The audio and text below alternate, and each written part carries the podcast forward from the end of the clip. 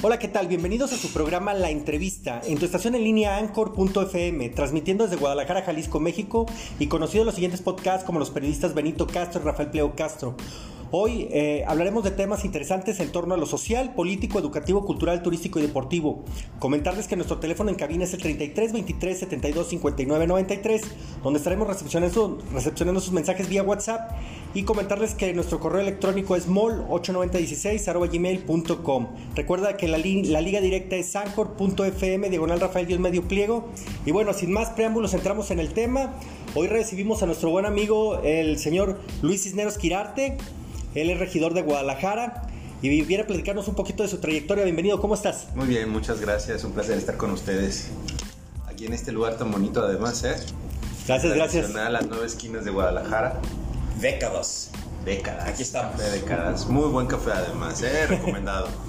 Hoy este, nos, nos, llena de alegría y aparte estamos muy contentos de que estés aquí con nosotros porque hay muchos temas muy interesantes en torno a lo que se ha estado viviendo ahorita en Guadalajara, más con la entrada del presidente de Pablo Lemus. Pablo Lemus. Y eh, bueno, pues hay varios temas que, que sí le preocupan a la ciudadanía, sí quieren saber de ellos.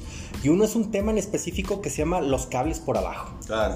Ese, Sí. ese tema, ¿cómo se viene dando? Pues mira, lo que cualquier tapatío puede ver todos los días son los cables por arriba y cada vez más, ¿no? Y los vemos sueltos, los vemos desmontados, los vemos representando un riesgo para la seguridad de la gente que transita por las calles, por los vehículos, los motociclistas, los ciclistas, eh, pasan vehículos elevados, tráileres y se llevan todo el cablerío, generan interrupción de servicios. Estos cables, pues en su mayoría son por las compañías de telecomunicaciones que la ciudadanía y sobre todo pues después de la pandemia, pero ya desde antes demanda servicios de internet, demanda servicios de televisión por cable y hay muchas empresas en Guadalajara compitiendo entre sí por ver quiénes llevan este servicio y no son muy cuidadosos sus trabajadores a la hora de montar eh, estos eh, cables. Es una telaraña lo que tenemos en, muchos de los puntos de la ciudad y la iniciativa que estamos impulsando junto con otros actores políticos en su momento en el Congreso con el diputado Javier Romo. Ahora nos corresponde a nosotros en el ayuntamiento darle seguimiento a esta iniciativa que tú señalas, los cables por abajo. ¿Qué es lo que queremos?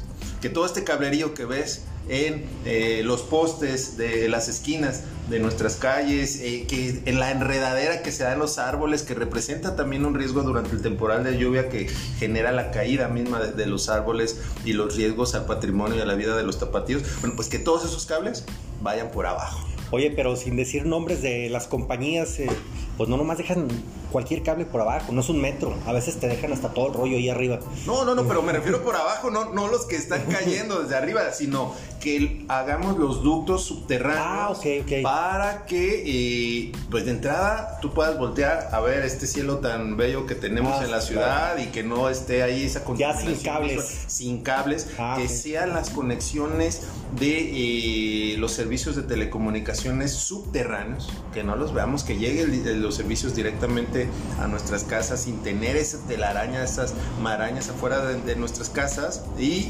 eh, también ese es el propósito que tenemos que, eh, hagamos esta reconversión del cableado aéreo en subterráneo y que aprovechemos para también eh, llevar servicios de electricidad, mejorar, renovar nuestro servicio hidrosanitario que eh, está documentado hay estudios que documentan que casi la mitad del agua que se da en los ductos subterráneos de la ciudad se desperdicia porque eh, estos ductos pues ya tienen eh, muchos años, están muy caducos, están obsoletos y genera una, una derrama de, de, del agua que después padecemos en tiempos de sequía, que tenemos los tandeos y que tenemos los, los cortes. Y otra cosa más, que estos eh, ductos son ya tan viejos y están tan sedimentados de minerales que el agua llega a nuestros hogares contaminada. Mm. Se ha visto cómo abres el garrafón y parece que es agua de tamarindo, por no decir otra cosa, eh, de lo sucio que está, porque son los minerales precisamente, precisamente que... Eh, eh, llegan, que sale el agua, digamos, limpia de, sus fuentes, pero al ingresar a la red hidráulica... todo el recorrido se va contaminando. contamina. Entonces, ¿qué es lo que queremos? Eh, desde el Ayuntamiento de Guadalajara estamos impulsando esta iniciativa para que generemos las condiciones para que la ciudad pueda tener ductos subterráneos donde podamos hacer la reconversión de esta red hidráulica para eh, que llegue a nuestros hogares eh, agua suficiente y limpia, que también tengamos la conexión del cableado de manera subterránea las telecomunicaciones, internet, televisión por cable, telefonía y que también eh, hagamos lo propio con el servicio eléctrico. Ese es el propósito para tener una ciudad del primer mundo como ya las hay precisamente en ciudades del primer mundo. No, y también Luis, hay ciertas partes, ciertos cotos en, en, Zapopan y aquí mismo en Guadalajara, en las faldas de Tlaquepaque, que ya traen toda esa tecnología, ¿no? Que ya va todo por abajo, absolutamente todo por abajo. Sobre todo en los desarrollos nuevos, Exacto, en los cotos ya se establece como un requisito el que habiliten toda la conexión de, de las casas, eh, de los departamentos de manera subterránea, en efecto es bonito, ¿no? Sí, sí, claro. Y de hecho, en el centro de la ciudad, aquí donde estamos, ya está esa norma, esa normativa que establece que todo el cableado nuevo tendrá que ser obligatoriamente subterráneo y sí se ve distinto. El cableado que hoy ves todavía en el centro de la ciudad, en el primer cuadro sobre todo, eh, pues es el, digamos, que ya se tenía hace 10 años que empezó esta norma que establece que ya todo el cableado tendrá que ser subterráneo. Eso nosotros aspiramos a tener eh, en su momento como ciudad y eh, estamos dando ya los pasos. Le va a cambiar esto la, la, cara completamente de la ciudad, pero en fin, este, ¿ustedes han hecho algún estimado de tiempo? En tanto tiempo se cumple con este proyecto y todo el cableado está subterráneo. Mira, el principal problema que tienen los municipios del país es el presupuestal, el dinero. ¿no? La, la hacienda pública está muy lastimada. Eh, de hecho, a eso obedece la consulta que en unos días más se llevará a cabo sobre el pacto fiscal, a la que se eh, convocó por parte del gobierno de Jalisco. Eh, para definir precisamente las condiciones en las que Jalisco es eh, reconocido por la federación a través del presupuesto, ¿no? Y, hoy en día están muy golpeadas las finanzas públicas del Estado y de los municipios. Entonces no hay dinero suficiente para esto. Hacíamos nosotros un estimado que a partir de una reforma que también yo propuse, eh, que está en este momento siendo estudiada, eh, en comisiones en el ayuntamiento, que todo el reencarpetado, el, toda la, repavimentación que se dé en la ciudad ya establezca que tendrá que darse la, eh, la sustitución del cableado aéreo por subterráneo.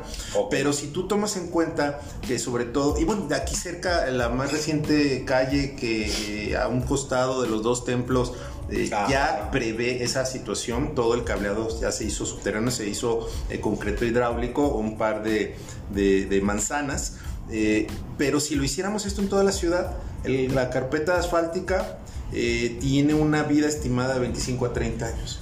Quiere decir que si empezáramos ahora, estaríamos terminando en 30 años, lo cual estaría muy bien pensando, tomando en cuenta que la ciudad cumple 500 años en el 2042, la fundación de Guadalajara, celebraremos entonces 500 eh, años de la fundación de la ciudad, pero sigue siendo pues a muy largo plazo y qué bueno que beneficie a nuestros hijos y a las generaciones bueno, se oye, se oye muy lejos. ¿eh? Se oye muy lejos. Por eso es que ya estamos pensando en medidas donde necesariamente debemos de contar con la intervención de la inversión privada, que hay varias figuras eh, una de ellas es la concesión. Hay otras figuras que son la iniciativa la, eh, pública-privada, que es donde hay participación tanto estatal, municipal, en este caso, y de la iniciativa privada, para que se haga la inversión necesaria para construir estos ductos y que sea a partir del cobro que ya entonces el municipio sí podrá hacer a los particulares, a las empresas de cable, de telecomunicaciones, por el uso de, ese, claro. de, esos conductos,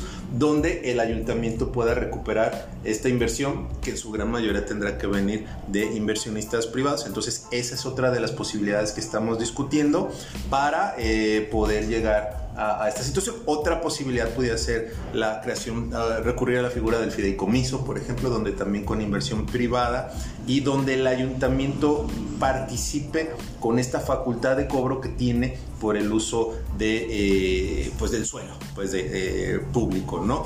Eh, actualmente se establece que las empresas tendrían que pagarle al municipio por el metro lineal que utilizan en sus conexiones. Sin embargo, no hacen este pago porque ellos argumentan que tienen un convenio con la Comisión Federal de Electricidad porque utilizan los postes, los postes la infraestructura federal. Y eh, en efecto, suponemos que tendrán ellos este convenio.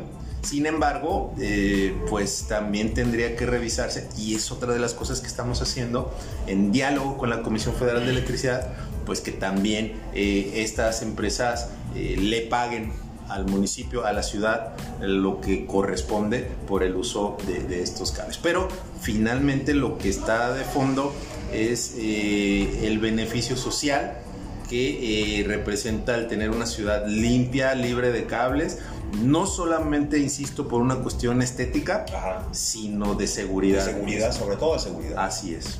¿Tienen algún número de cuántas personas van a impactar, cuántas colonias van a impactar y en cuánto tiempo?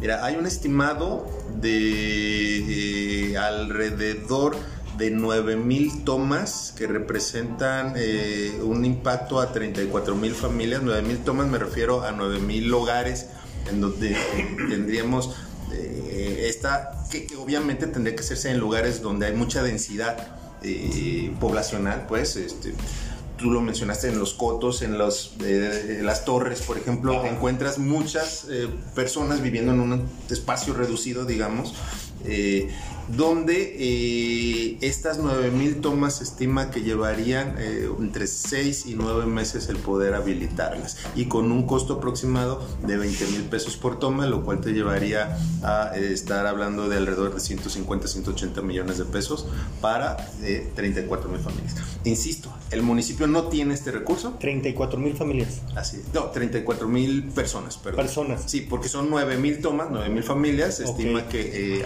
Exacto. De acuerdo acuerdo al número de personas que habiten en un hogar. Bien.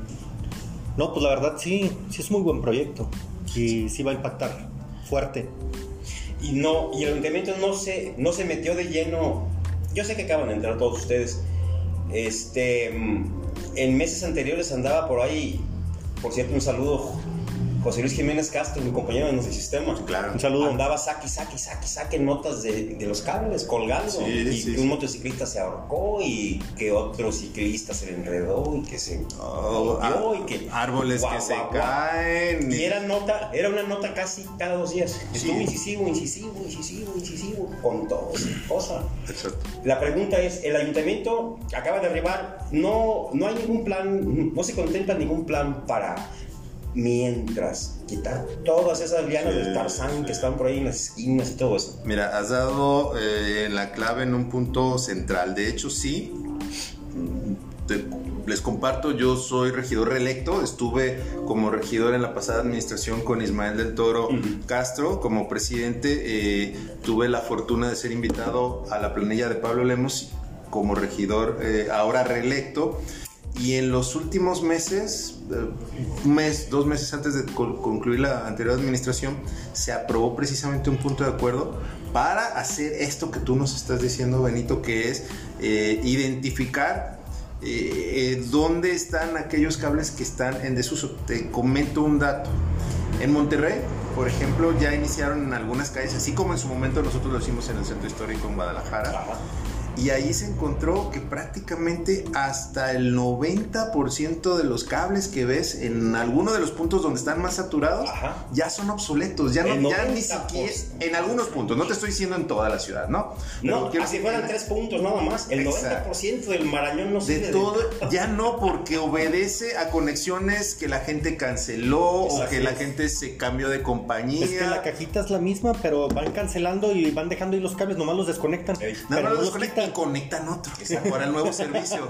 llega otro. Eh, llega otro. Y ahí se queda. No hay quien asuma la responsabilidad de retirar esto. Entonces, nosotros planteábamos que sí, como municipio, pero obviamente con la participación de las propias empresas y de la Comisión Federal, porque también retirarlas tendrá un costo para el municipio que no tiene por qué pagar la ciudad, ¿no?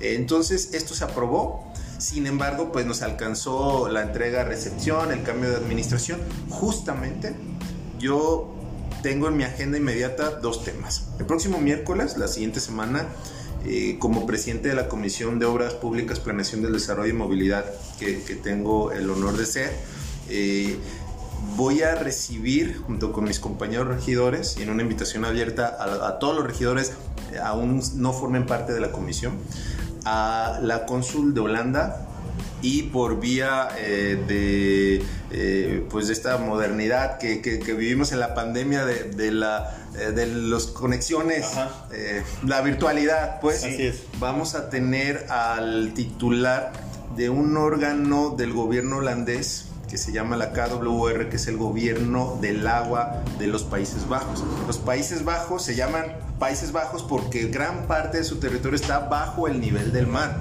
Entonces, históricamente han desarrollado un conocimiento en, la, en el aprovechamiento de, por una parte, del agua, y por otra parte también eh, en cómo habilitar esas zonas inundadas y poderlas optimizar y aprovechar pues, para, para hacerlas habitables, ¿no?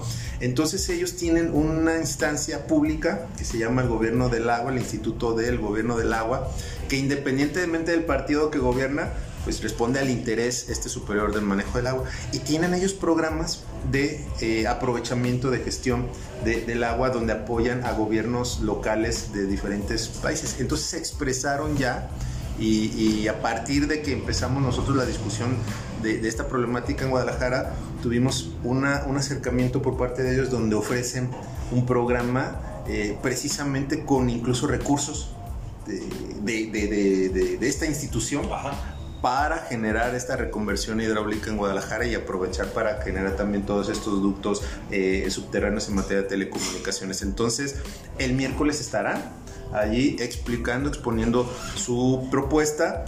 Y, también respecto al otro tema de quitar todas estas marañas que ya están y que no tienen ninguna utilidad. O sea, ni siquiera necesitaríamos, imagínate, eh, del 50 al 90% de los cables que vemos, simplemente con que retiráramos lo que ya está obsoleto o en desuso, Ajá. pues la ciudad se vería se la mejor. mitad, 90% más limpia de lo que se ve ahora, ¿no? Y, y para retomar este punto de acuerdo, en la siguiente sesión de Cabildo habré de presentar un punto de acuerdo instando a los nuevos titulares a que eh, retomen ese acuerdo que aprobó la administración pasada. Entonces, eh, digamos, son dos líneas de acción que se complementan. Además está esta otra iniciativa que les platicaba, donde ya yo estoy planteando que el reglamento de obra pública eh, establezca que cada que se genera un reencarpetamiento, un repavimentar vaya con calle, ya, de una vez vaya. Exacto. Entonces son tres líneas de acción que eh, tienen el propósito de llevarnos a tener una ciudad limpia, una ciudad con los cables por abajo, pero muy abajo, no, no, no, a- Y ordenada, no de- de- y ordenada. no a ras, exactamente. Oye, entonces la bronca también es mayormente por dinero. Sí, no, no Porque hay. realmente Jalisco le entrega a la federación, no, ¿cómo es? De, de cada 10 pesos que entrega Jalisco a la federación, como su Regresa dos. Regresa dos, ¿verdad? Regresa dos. No, pues con dos pesos. Y, no solamente eso, sino que además de esos dos que regresa, muchos de ellos ya están etiquetados a programas de salud y educación que en otras entidades como la Ciudad de México Exacto. absorbe también la federación. Es decir, nosotros como Jalisco apoyamos hasta en un 48%, por ejemplo, el presupuesto de la Universidad de Guadalajara. Asumimos casi en la mitad del gasto en eh, salud y en educación con recursos del Estado para complementar una función que también este, en otras en otros estados como la Ciudad de México absorbe absolutamente la federación con recursos Así de es. todos los estados. Entonces, lo que se está planteando es un trato justo, Claro. equitativo. Porque MC tiene a, yo considero a los dos estados más poderosos y más generadores Claro, del de país, que riqueza. son Jalisco y Nuevo León. Sí, sí, es correcto. Bueno, faltaría ahí el Estado de México y la propia Ciudad de México. Pero no los tiene el MC. No, pero quiero decir, ya de entrada estás diciendo que tienes la mitad de los cuatro estados Sí. que te generan más riqueza a nivel Es un poder increíble. es eh, una aportación, un poder, eh, digamos, en términos de lo que se le eh, ofrece a la economía nacional que no se ve correspondida Exacto, en el manejo, en el ejercicio del presupuesto federal. Porque el problema es de que de esos... eh, también se ha dicho, ¿no? De que si, Jalisco, al querer replantear los términos del pacto fiscal, está siendo poco solidario con otros estados como Chiapas, como Oaxaca, que eh, son eh, estados eh, que tienen un rezago, carencias que además como mexicanos pues tenemos que ser solidarios pues con nuestros pueblos hermanos, con nuestros hermanos eh, chapanecos, este, oaxaqueños, etcétera, ¿no?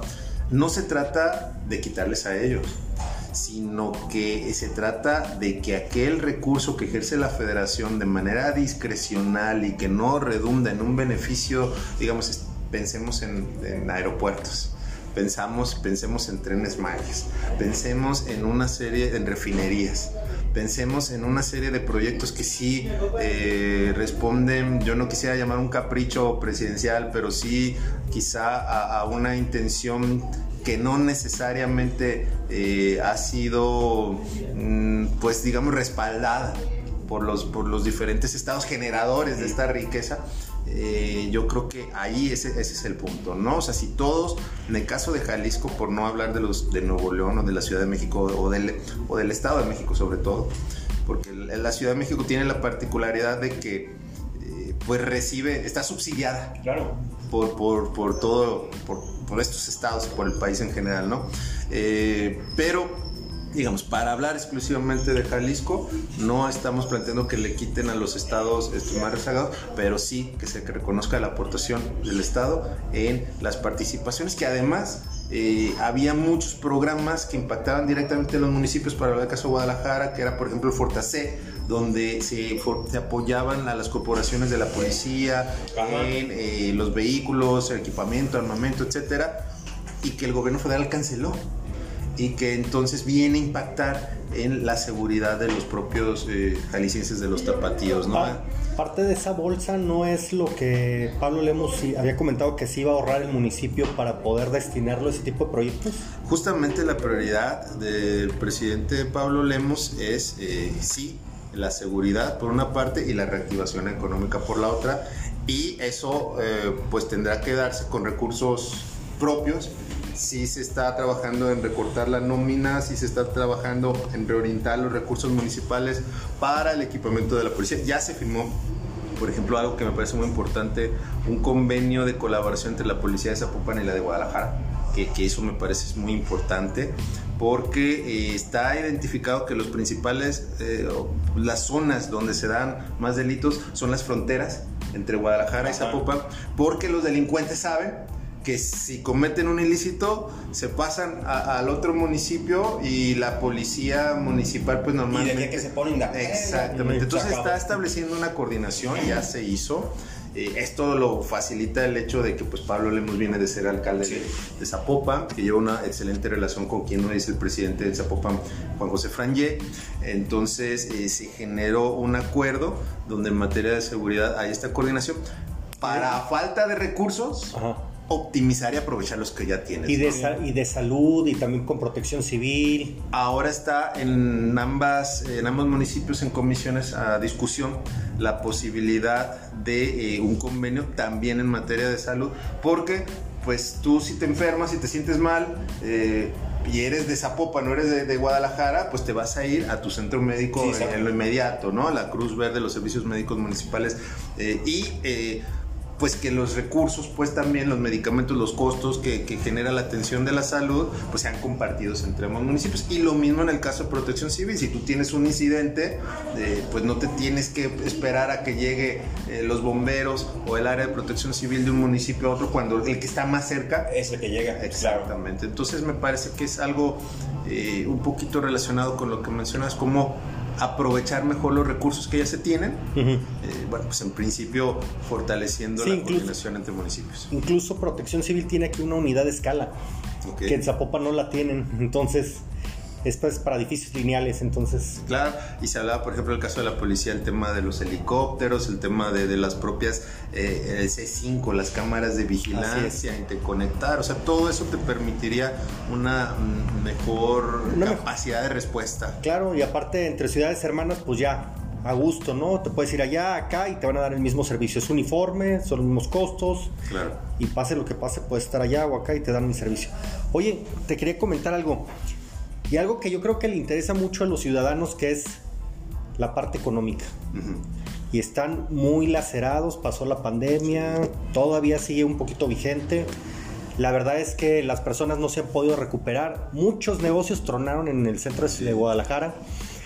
Y luego eh, entra Pablo Lemus y en campaña empezó a comentar que, iba, que iban a reactivar esta parte económica por ahí eh, el día de hoy, el día de ayer, subiste a las redes sociales eh, que iban a estar eh, otorgando licencias, ¿verdad? ¿Es correcto? Sí, tiene que ver, fíjate, y, va a la par también de, esto que comentaba de la reactivación económica, de este otro compromiso importante del gobierno de Pablo Lemos, junto con el de la seguridad que las licencias, el trámite de eh, para poder aperturar un negocio, un comercio, pues sea sencillo, sea rápido, que sea mm, limpio, sin tantas trabas y, sin tanta discrecionalidad a veces de funcionarios que ven en, a veces la oportunidad de, de incurrir en actos de corrupción, ¿no?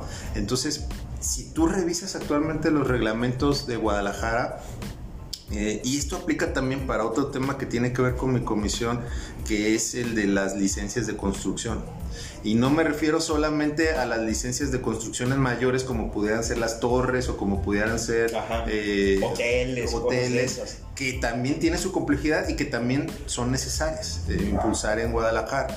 Eh, ahorita vemos que hay muchas torres, es cierto, pero también hay un dato muy contundente que es la ciudad de Guadalajara perdió casi 600 mil tapatíos de un censo a otro. En 2010 al 2020 pasamos de tener 1.800.000, 1.900.000 tapatíos a tener ahorita 1.200.000, 1.300.000. Entonces... Migran a las periferias. Migran a las periferias. Esto tiene que ver, por una parte, con que no hay suficiente vivienda en la ciudad, aunque también otra tiene que ver con que es muy costosa la que actualmente se está ofertando, ¿no? Entonces necesitamos encontrar, qué bueno que se esté construyendo, qué bueno que se estén desarrollando torres y departamentos. Necesitamos más departamentos y más viviendas, sobre todo en el, en el oriente de la ciudad.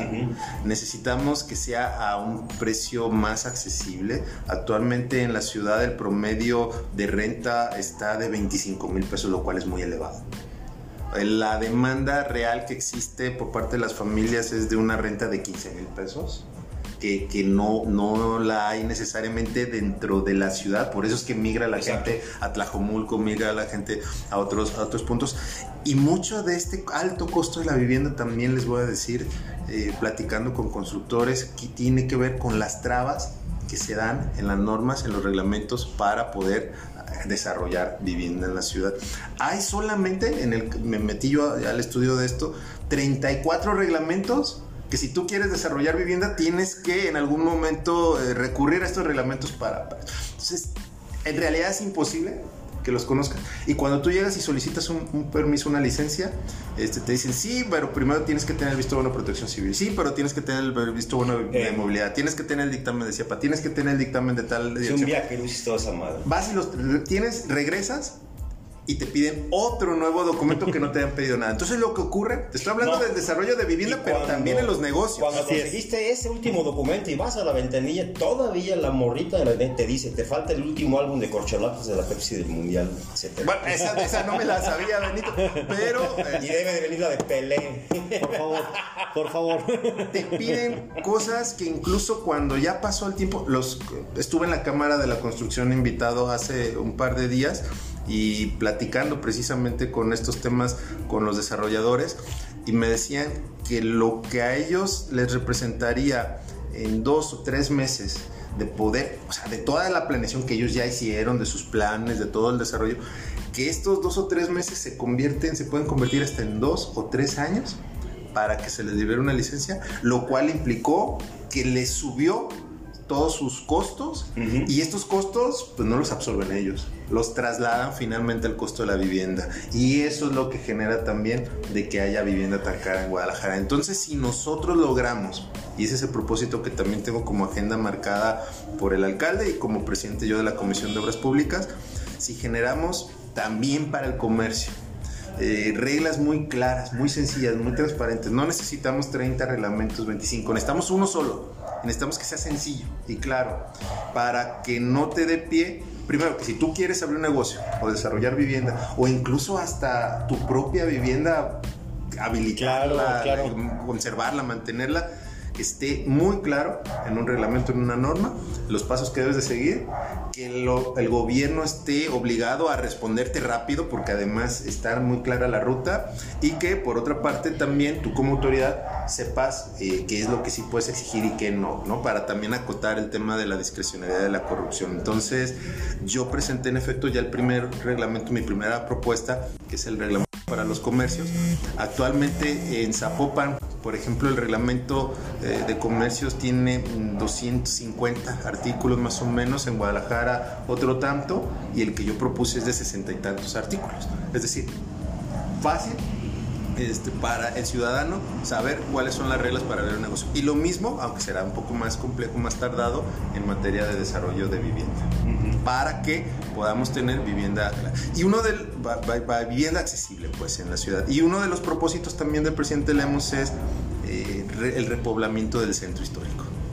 aquí el centro histórico por la noche se vuelve cueva eh, una, boca de lobo. una boca de lobo y eh, no y tenemos que prácticamente una de cada cinco casas está deshabitada, ¿no? Entonces esto te genera una problemática. Y otras cuatro son negocios. Son negocios que en la noche pues dejan de tener. Exacto. Si aquí se dan las siete y media de la noche, nomás hay los grillos y, agua. Y además es patrimonio. Y un, hervidero de indigentes. Un hervidero de indigentes. Sí, sí, Que ya lo habíamos platicado. Esa con, es otra bronca. Con otro actor que vino por allá. No, pues con todos. Con todos. Con Fernando Garza, lo platicamos con Villanueva, lo platicamos con todos. Eso, Tiene que haber una solución integral. Es algo que el alcalde está muy comprometido. Todos los viernes él hace un recorrido por el centro histórico para platicar con la gente, con los comerciantes, para palpar de primera mano esta problemática ya se empezó a, generar actividades culturales, el mariachi, eh, al son que me toques, ¿verdad? Está muy padre, está muy padre. Donde lo que se busca es que las familias también llenar de contenidos el paso alcalde, ese es otro gran reto. y le das ese toque folclórico, ¿no? O sea, regresas a, la, tradición, a las tradiciones, ¿no? En general. Si quiere invitar a los restauranteros, a, la industria, eh, pues sí, de, restaurantera, a que venga y se instale en el corredor del paso alcalde, en el centro histórico. Ya el alcalde también habló con el gobernador para que todas las dependencias estatales que están rentando en otras colonias de la ciudad se vengan a rentar al centro, y que eso también revitalice a los propios comercios, ¿no? A, los, a las fondas, a los locales, que eh, de esta manera puedan tener a sus clientes, eh, a, a, los funcionarios, a los burócratas, ¿no? Entonces, una de las principales apuestas que tiene el alcalde es el repoblamiento, recuperar eh, revitalizar el centro histórico porque finalmente pues es un patrimonio de, todos los jaliscienses y del país. Y por ejemplo, ese plan que trae Pablo Lemus de la Plaza de Guadalajara, el subterráneo, para empezar a meterle dos anclotas que serían... Pasaportes. Pasaportes y licencias de manejo. O sea, eso es eso es fenomenal. Eso es pensar. Está formidable. ¿Verdad? Está formidable. pensar. Sí, sí, Porque vas a meter a la gente a huevo ahí. Y ahí de esa manera tú vas, eh, sacas tu pasaporte o lo que estás esperando, vas y te comes un lunch, tu vas a tu lunch, tu encendedor que le pongan el gas, o sea, esas cosas tan chidas que eran antes. Claro, claro. Entonces yo, yo sí veo un alcalde de Guadalajara. Eh, en Pablo Lemos muy activo, entró con todo y en esa dinámica, pues a los que somos eh, regidores y regidoras, y sobre todo los que formamos parte del mismo proyecto político junto con él, pues tenemos también el compromiso de echarle para adelante en los temas que a nosotros nos, nos corresponden, ¿no? Claro que sí. Oye, ya platicamos casi todo el contexto de Guadalajara, nos lo acabamos de echar. No, yo creo que lo, yo creo que lo importante ahorita ya sería irnos a la siguiente etapa que es, pues queremos conocerte, qué te gusta hacer, a dónde te gusta salir, no sé, cuál, cuál ha sido tu trayectoria y tu vida, tu vida personal, también que, la, que la gente la conozca. Por ejemplo, mira, hacemos esta parte, esta seccioncita, porque casi todo mundo le miente a la madre de los políticos, cabrón. Es política. y, muchas veces con razón. Sí, es, ah, no, vamos a la madre. Oye, pero date oportunidad, conócelo al vato. La chingada, su madre. Entonces, esta pequeña sección que hacemos es para que toda esa raza que está ahí viéndote Así es. conozca al público. El lado humano. El lado humano, el ah, Entonces, podemos empezar disparándoles a, esta banda. ¿De qué barrio eres? ¿Dónde, dónde naciste? Eh, mira, yo soy- ¿Qué hacías de morro? ¿No? Yo soy orgullosamente de la experiencia Zapopan, que es una, una Futbolera. Futbolera, sí, Allá sí. viva Imperio. El Imperio eh, fue un semillero que nutrió al Atlas, Todos. a las Chivas y A al oro, al oro, al oro que fue campeón en el 62, que le ganó a las Chivas ese campeonato. Tengo a mi familia, excepto mi padre que optó por la música. Él fue músico, todos los demás fueron futboleros. Tengo un tío hermano que jugó eh, en el León, jugó en el Celaya. Tengo otro tío hermano, Ernesto Cisneros, el Teto Cisneros, que jugó en el Atlas, en el Zacatepec, en el Atlante. Fue entrenador del Atlas y del Atlante también. Eh, también. Fue seleccionado nacional, jugó en Inglaterra 66, jugaron en las Olimpiadas junto con también mi primo Felipe Robalcaba el Pipis, que falleció hace un par de años. El, el príncipe le llamaban por su juego elegante, que jugó también fue campeón en el oro eh, y él también fue seleccionado nacional. Todos tienen calle, allí pasó el sol, ¿eh? Sí. Todos tienen calle. Sí, de, de hecho tiene una Sí, calle claro. con, con su nombre. Sí. Eh, entonces todos ellos jugaban Hugo Gómez, la Tota Carvajal, todos ellos tienen Ahí el Pistache claro. Torres, pues es vecino Sí, o sea, claro. de la experiencia. Ahí entras tú a, a- a la experiencia y está el, el templo. Y enfrente del templo hay un mural donde está el escudo del Imperio y el escudo de- del Atlas, pues porque allá es la, la Qué chido. tradición atlista. Entonces, sí, yo en realidad nunca jugué fútbol más que en las calles, pues nunca jugué. Yo más bien me dediqué a- la pues. música, fíjate, porque esa es, esa es mi raíz. Órale. Mi papá, mi papá fue director de orquesta. Eh, él dirigió al coro que eh, la- en, el- la inauguración de las Olimpiadas de México 68. Lo, lo llevaron, él dirigió a- al coro de, la inauguración, entonces él es pianista. Entonces, esa es la, esa es la escuela mía. Esa es la vena que traes. Sí, exactamente. Exactamente, pero digo, soy, soy de la experiencia. La Viva. Imperio. Y cuando estabas en la escuela, ¿eras vago, eras aplicador? No, la verdad, no sé, no, no, no era el concepto que se usaba entonces, pero sí medio net. Todavía mi principal gusto, mi principal eh, placer es la lectura. Entonces yo, es, mi mundo siempre ha sido la lectura. Pues, De chavito era el tema de los cómics, las novelas de Julio Verne. eh, ya después eh, me metí mucho en, en la filosofía, en la adolescencia, a estudiar a Nietzsche, a leer a los clásicos, James Joyce, sí, Ori, ¿por qué a Dostoyevsky. perder? ¿Por qué la política? Ah, ah, yo coincido tan preparado que estabas, Crimen y castigo, en fin. Sí. Así hablaba Zaratustra, ¿no? No, todo eso, genial. eso me, me- me formó. Yo en realidad lo que iba a estudiar en la, de- después de la preparatoria era filosofía. Pero de alguna manera tenía uno de mis mejores amigos, eh, había entrado a ciencias políticas, que era una facultad que recién se había creado.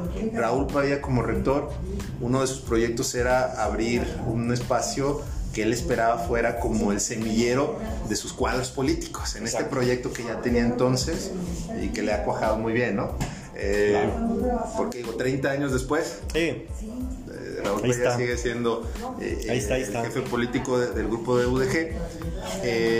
Bueno, a propósito, escribí un libro sobre el grupo UDG, fíjate. ¿Tú lo escribiste? Sí, se llama Las entrañas del León Negro.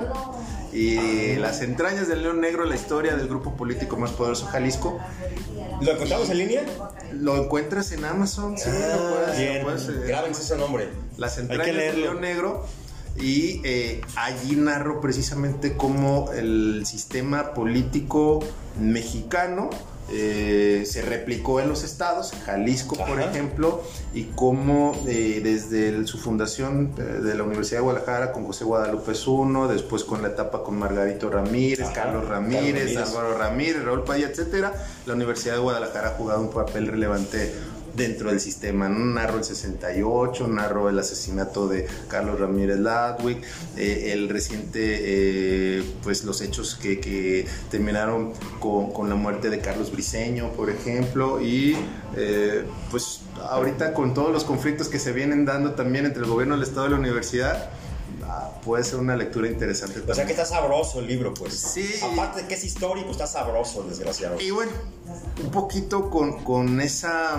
mm, inquietud que me sembró mi amigo de, de- de invitarme a, a esta nueva carrera, que era Ciencias Políticas, donde también tenía un enfoque orientado hacia la filosofía. Claro.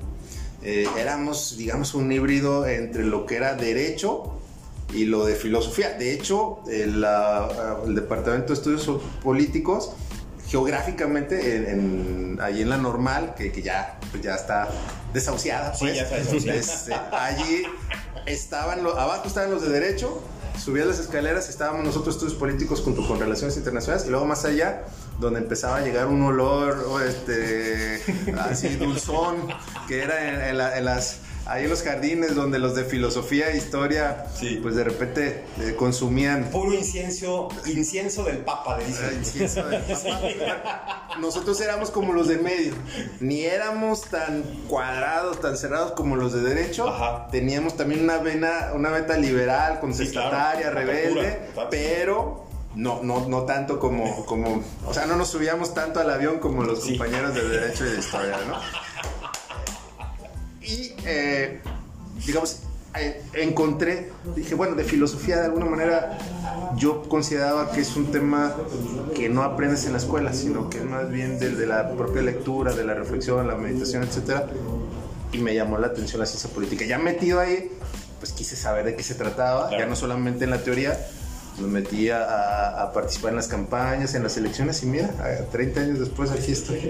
Esto da para otro podcast. Claro, ¿no? El, el libro. El libro. El libro. se lo Y, recomiendo. y el segundo tomo que, Sí, que ya viene en camino. Hay que hacer Ese un programa de ese libro. Voy- Sí. Yo me comprometo con todos ustedes, voy a conseguir ese libro y vamos a hacer un programa especial acerca de ese libro. Sí, hay que vamos ver. a desmenuzar. La, pro- la profundidad del libro. Porque Claro. además te voy a decir, lo escribí como en su momento Maquiavelo escribió El Príncipe. De hecho, cada capítulo inicia con una cita del Príncipe de Maquiavelo, donde el nuevo príncipe pues es el licenciado Raúl Padilla. ¿no? Entonces, así como, como Maquiavelo tomó a César Borgia como su modelo Exacto. de virtud, de habilidad política, yo hago lo propio pues con el licenciado Padilla diciéndole, pues mira, si quieren con- a- adquirir y conservar el poder, pues sigan los pasos. Repíteles el título del libro. Las entrañas del león negro. Las entrañas del león negro en Amazon. que buscarlo en Amazon. de volada ahí. Bueno, pues ya casi llegamos al final del podcast. Nos vamos con un mensaje claro para los ciudadanos. Eh, un mensaje eh, sobre lo que está pasando. Ya lo, lo- lo último, para que nada más, para que les quede la idea clara de, de qué es, qué es lo que, en qué es lo que se les va a ayudar, en qué es lo que se les va a apoyar y qué es, y cuál es el proyecto y hacia dónde va. Ya nada más para retirarnos. recuperar la tranquilidad, fortalecer la seguridad pública, eh, generar oportunidades para la reactivación económica, repoblar el centro histórico, generar condiciones para vivienda accesible en la ciudad y eh, pues transparencia y rendición de cuentas. Familia, más nos Sí. faltó ese dato de tu familia. No, no, sí, sí, soy, estoy rodeado de, como dicen, bendito entre las mujeres. Sí. Tengo mi esposa, mis hijas y, y un par de perritas. O sea, no, no hay para dónde hacerse. Ahí también faltó la vergüenza total. ¿A qué equipo le vas? No, no, orgullosamente americanista. El más Sí. grande. El más grande. Oye, y ya, por parte lo último ya. Es, aquí también va a ser la ciudad de los niños y las niñas. No, aquí es la ciudad que quiero.